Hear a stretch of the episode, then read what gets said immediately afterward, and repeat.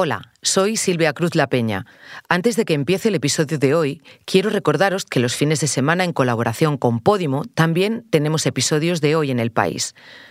Mañana analizaremos las noticias que han marcado la semana y el domingo conoceremos a Fernando Giraldo, un agricultor de 35 años de La Carlota, en la provincia de Córdoba, que nos explica cómo es su trabajo y por qué lo sigue haciendo cuando todo lo que pasa les afecta, desde la meteorología hasta la guerra de Ucrania, pasando por la inflación o la legislación europea. vivo de esto, eh, pero tengo que compatibilizar tanto con, bueno, trabajando para terceros y tal, porque una cosa es vivir de algo y otra cosa es mal vivir con algo. Yo, entre lo que he perdido por la sequía y he dejado de ganar, gira en torno a unos 50.000 euros de año. Eso es la agricultura. Ahora sí, os dejo con el episodio de hoy. El Mundial de Fútbol sigue en la conversación por el caso Rubiales. El entrenador Jorge Vilda ha sido destituido y el presidente de la federación inhabilitado. Pero además están las reivindicaciones de las jugadoras. Las futbolistas, amateurs y profesionales, se preguntan si ser campeonas del mundo va a servir para mejorar sus condiciones. Soy Ana Fuentes. Hoy en el país, derechos y vocaciones, lo que han ganado todas las futbolistas con el Mundial.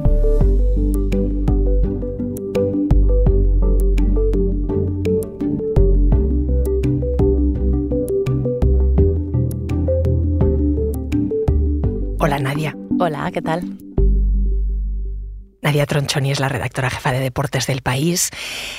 Este agosto ha sido un mes de mucho trabajo para ti. El tema, el tema ha sido el Mundial de Fútbol. Somos campeonas del mundo.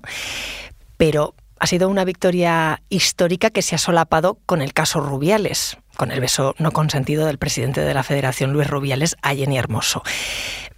Tú escribiste en esas horas posteriores, qué lástima que un día tan bello acabe empañado por un acto tan cutre.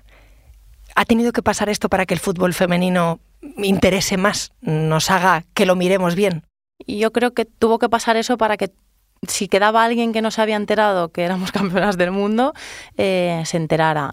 Creo que hay que darles todo el valor a las jugadoras que a los que no eran fanáticos del fútbol o, a generaciones igual que no estaban tan enchufadas, consiguieron engancharlas eh, especialmente a partir de semifinales. Y además creo que mucha gente descubrió que juegan como Los Ángeles, que tienen un fútbol rápido, vibrante y que no tienen nada que envidiar al fútbol de hombres. Un debate que, aunque suene raro o anacrónico, ha estado en esta sociedad hasta hace muy, muy poquito. Pero claro, lo demás lo acabó empañando todo y absorbiendo todo, por otro lado. Háblame de ese lo demás, ¿cómo fueron esas horas? Bueno, lo primero que vimos fue porque en realidad yo creo que muy poca gente se dio cuenta de ese beso no deseado, no consentido en el momento, que sí que se vio en directo, pero eh, poca gente se daría cuenta. Empezó a circular por redes sociales una captura de, del momento. Y, alguien en el, en el periódico se, dio cuenta, un subdirector me lo advirtió, me envió la foto, has visto esto, me, me resultó muy extraño, muy raro, no tenía ningún tipo de coherencia en, en, mi, en mi cabeza y empezamos a preguntar no obtuvimos grandes respuestas porque todas las jugadoras evidentemente estaban de fiesta, entornos de jugadoras estaban allí y también estaban celebrando, entonces fue, fue complicado. Pero a las pocas horas salió el vídeo en directo emitido por la propia Jenny Hermoso en redes sociales y su reacción me llamó mucho la atención. ¡Eh, pero no me ha gustado, eh! ¿Qué has dicho? ¿Pero qué hago ese eh, y que le has dicho pues vale y que has hecho pues qué voy a decir era muy significativo de que aquello era algo que no se esperaba que no quería y luego además no hacía falta intuir que no le gustó porque ella mismo dijo, aunque con un tono así muy, muy dicharachero porque ella es así, pero no me ha gustado, ¿eh? que lo sepáis que no me ha gustado.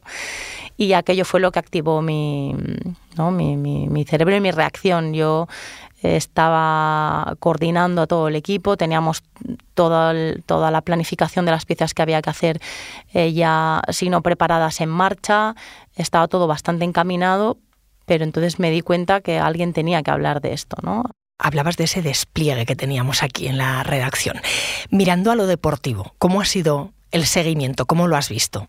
Bueno, aquí eh, yo creo que, que mm, la gente se ha ido enganchando progresivamente y cuando hablo de la gente hablo también de los medios, de la cobertura eh, mediática y las televisiones no, pero porque las obligaron. Me explico. Eh, un año antes o, unos meses antes, ahora no recuerdo exactamente, pero unos meses antes de que empezara el Mundial, la FIFA todavía no había podido vender los derechos de, imagen del Mundial de Fútbol eh, en Australia y Nueva Zelanda. ¿Ah, no? No, porque tenía muy pocas ofertas de los principales países y las ofertas que tenía eran muy bajas. Now for the Women's World Cup they make us offers of 10 to 100 times less than uh, for the Men's World Cup. 100 times less. Entonces tuvo que, el presidente de la, de la FIFA, Gianni Infantino, tuvo, tuvo, que hacer un llamamiento público y hizo como una, bueno, como que les, les pintó la cara un poco a, las televisiones, las empresas, los gobiernos, para que impulsaran esto y dijo que si no recibía ofertas justas, eh, iban a ser ellos los que dieran la señal a través de la televisión de, la FIFA, que también la dieron, por cierto. Al final, todo ese movimiento acabó, sacudiendo un poco, yo creo que las conciencias en, muchos países, especialmente en los europeos, que era donde había, eh, creo que, estaba como más debilitado, y se pagó un precio justo o al menos eh, no tan bajo por los derechos de televisión. Ahí está también España y esta televisión española que fue la que finalmente compró los derechos un poco a regañadientes, creo que pagó un millón de euros si no recuerdo mal. Y claro, seguimiento, pues a posteriori entiendo que ese millón de euros eh, consideran que está más que rentabilizado. Han hecho unas cuotas de audiencia buenísimas, equiparables al Mundial de Qatar ¿Y al deporte esto qué le supone? Que hayamos ganado un mundial para las nuevas generaciones de jugadoras, para el deporte en todas sus categorías, para los aficionados. Yo creo que lo primero es dar valor a las futbolistas. Eh, estas jugadoras han ganado un mundial en su tercer intento. Jugaron en el 2015, eh, volvieron a jugar 2000, eh, creo que fue 2019 y, y ahora este. Es tocar el éxito muy, muy rápido, cuando además la revolución en el fútbol eh, español jugado por mujeres es muy reciente, es de hace cinco años. Es el boom del Barça que gana la Champions y ahí arrastra también a la selección española. Eso implica tener más referentes, eh, que haya más chicas que jueguen a fútbol. Aquel Barça campeón de la Champions en 2019 empezó a conseguir que crecieran las licencias de una manera exponencial y yo creo que este éxito todavía va a lograr que, el aumento sea más progresivo. ¿no? Eh, creo que estamos cerca de las 100.000 licencias, cuando hace muy, muy poquitos años eran unas 30.000. Ahora me sigues contando, Nadia. Enseguida volvemos.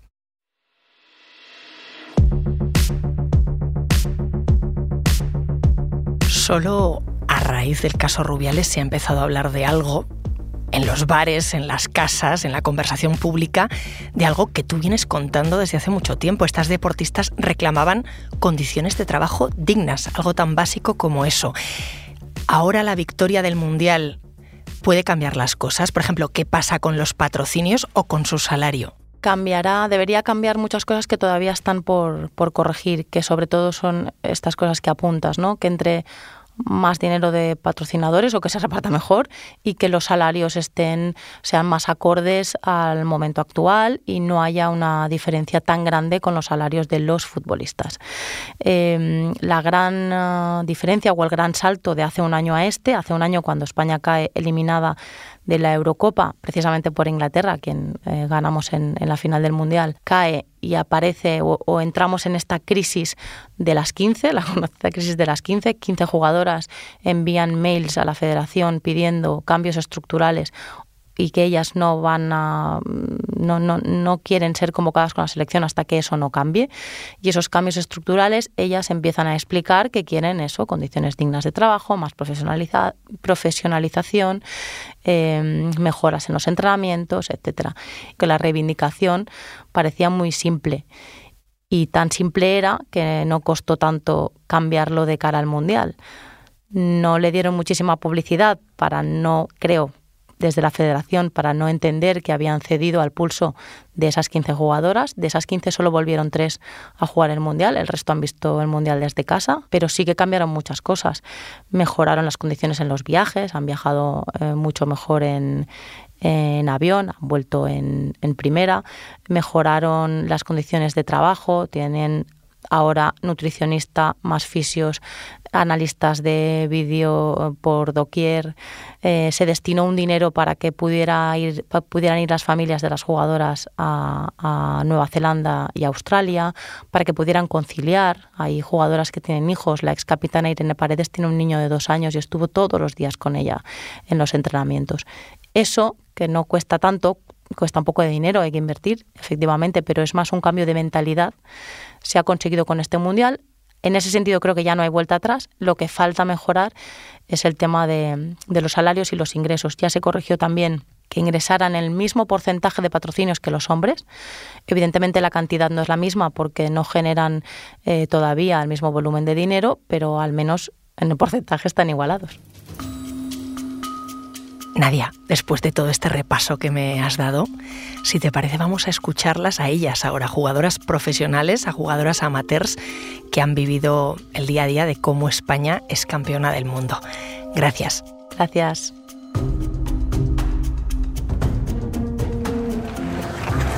Pero bueno, ¿Qué tal? ¿qué haces por aquí? ¿Vienes a jugar con...? Eh, entrenamos con el Aloha. Fulanita de Tal es una liga de fútbol amateur femenina, aunque algunas de las jugadoras han pasado por la liga profesional. A uno de sus entrenamientos fue mi compañero Javier Machicado para preguntarles cómo vivieron el Mundial y la polémica en torno a Rubiales.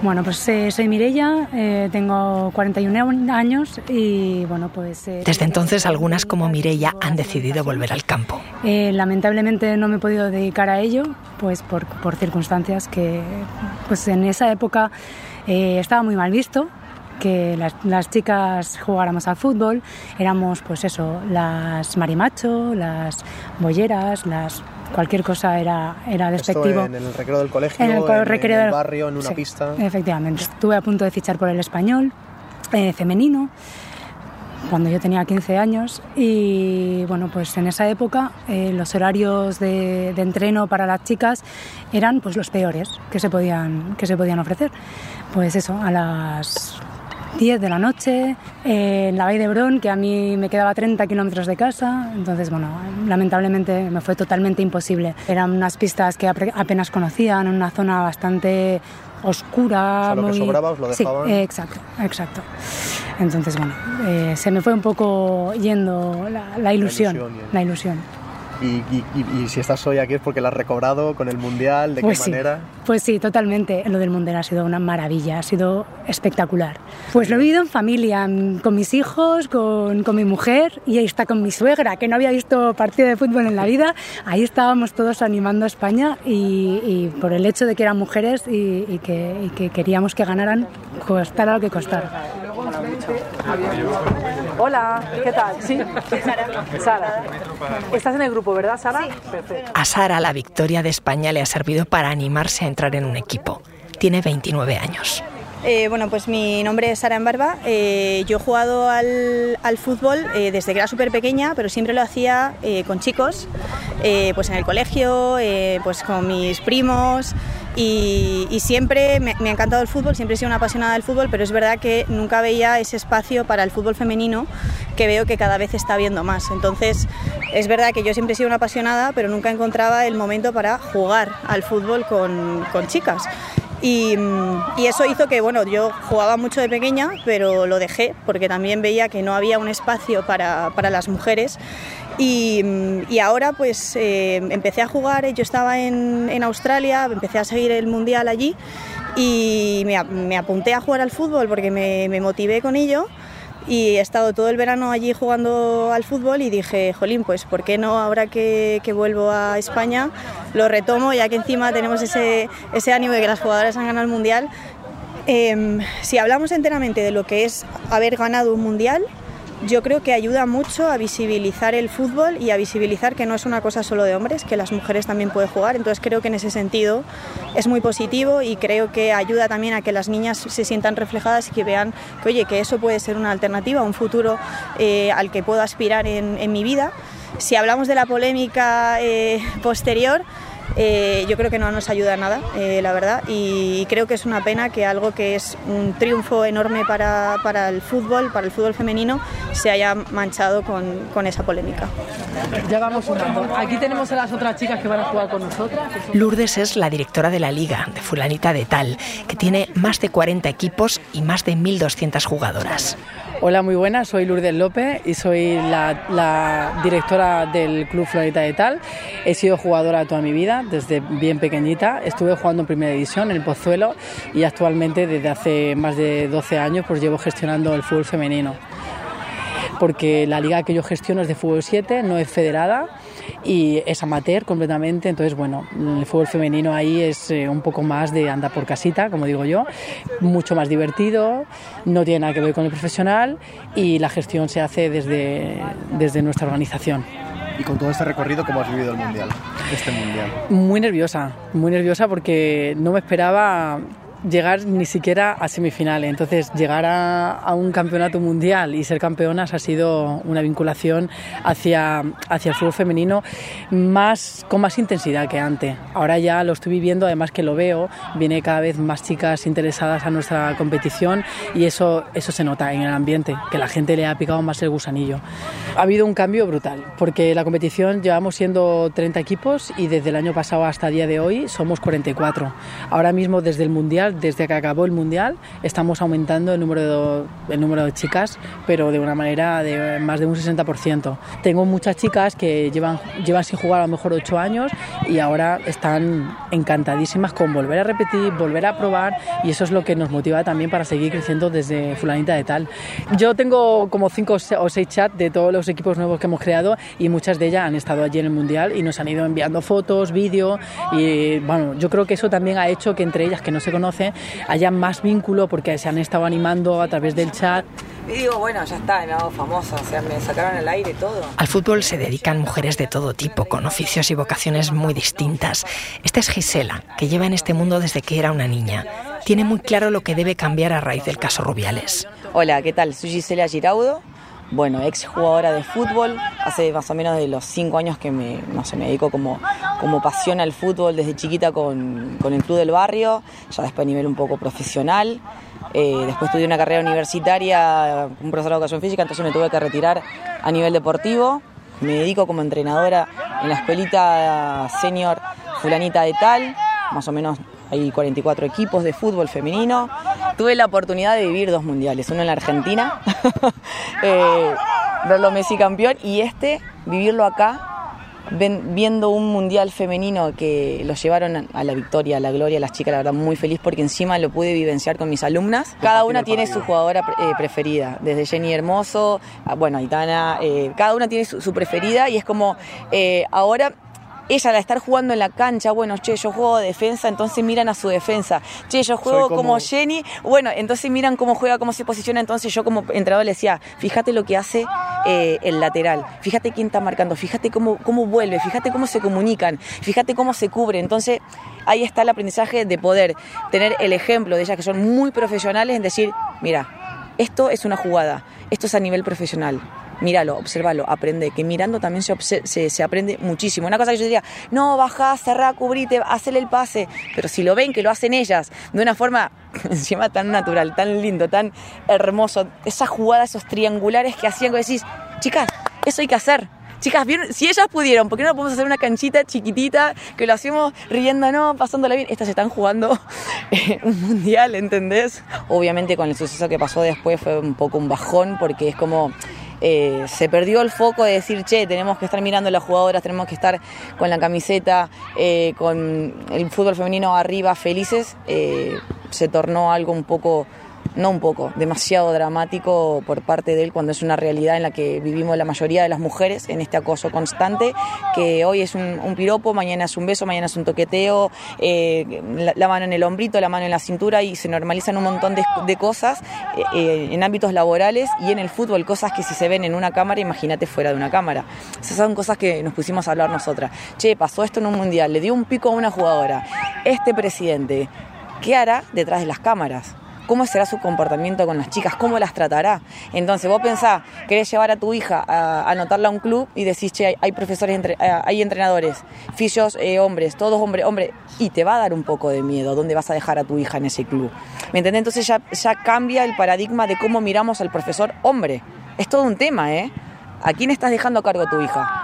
Entonces fueron varias las críticas que empezamos a tener. Yo como profe digo, claro, yo soy mujer, yo no tocaría a un, a pibe, pero ni loca. Entonces, yo creo que debería de cambiar la imagen tanto de presidente, hombres, hombres, hombres dirigiendo equipos femeninos. ¿Por qué no le damos eh, esa oportunidad, ese auge a, nosotros los profesionales de estar, de poder cumplir ese sueño de estar en un nivel así tan alto y poder dirigir? Porque lo vamos más allá que la vamos a entender, vamos a dirigir y comprender como mujeres, como entrenadoras, como profesionales que somos, pero como no se nos da ese lugar, siguen estando ellos, pasan las cosas que pasan. Demos lugar, mostremos que se puede, porque al verlos a ellos como, si nosotros no podemos, están ellos. ¿Qué decisiones van a tomar una junta de todos hombres para sacar un hombre? ¿Qué decisiones pueden tomar? ¿Se entiende? Este es el claro ejemplo de lo que vimos. Piensan en ellos, actúan por su impulso, ellos, ellos, ellos, ellos y ellos. Se está hablando de esta actitud machista, se está hablando de esta violencia sexual, se está hablando de lo que no se tiene que hablar, de lo que se debería dejar de hablar, ¿Se puede salir a la calle? ¿Cuántas protestas tenemos y, cuántos cambios vemos? Decime. ¿Se entiende? Totalmente. No se debería de haber un protesta, no se debería, directamente hay que hacer, punto. Si hay protestas, si hay gente que se está sumando eh, a, varias cosas, es porque las cosas no se hacen y no se ven los cambios. Cuando se empiezan a ver los cambios, va a haber menos protestas. Directamente esto no se hace y punto. Oye, Susana, estamos en la puerta, ¿eh? o sea que nada más entrar ya... El Mundial de Australia y Nueva Zelanda ha colocado en otro lugar al fútbol femenino, para la sociedad y también para las jugadoras. Esta es Susana. Me llamo Susana. Yo creo que está habiendo un cambio, por suerte, a nivel global ya. Está habiendo más seguidores, tanto mm, masculinos, femeninos y demás, que ya era hora. Para empezar, estamos recibiendo muchas más interesadas en, jugar al fútbol y e incluso a otros deportes desde pequeñitas. Ya se estaba moviendo el tema, pero esto ha sido un empujón bastante grande y de hecho nos está costando alojar, digamos, ¿no? a todas esas interesadas desde, desde pequeñas hasta categorías ya más senior.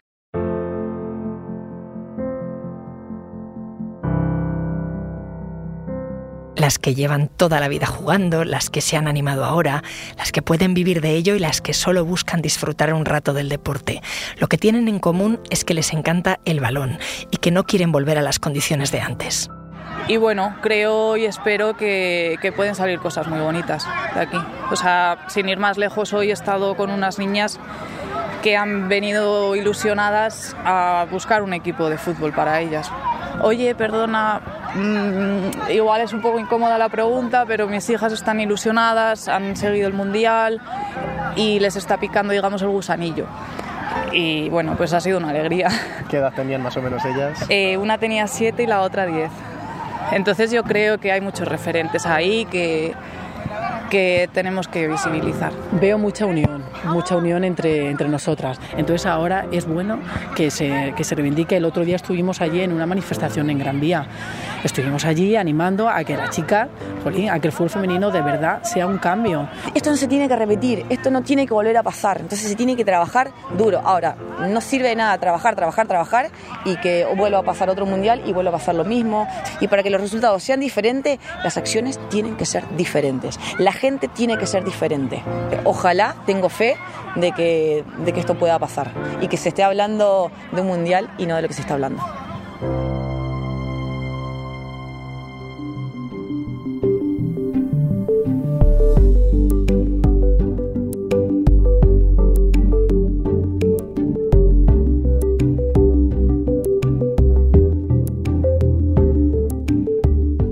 Episodio lo han realizado Jimena Marcos y Javier Machicado.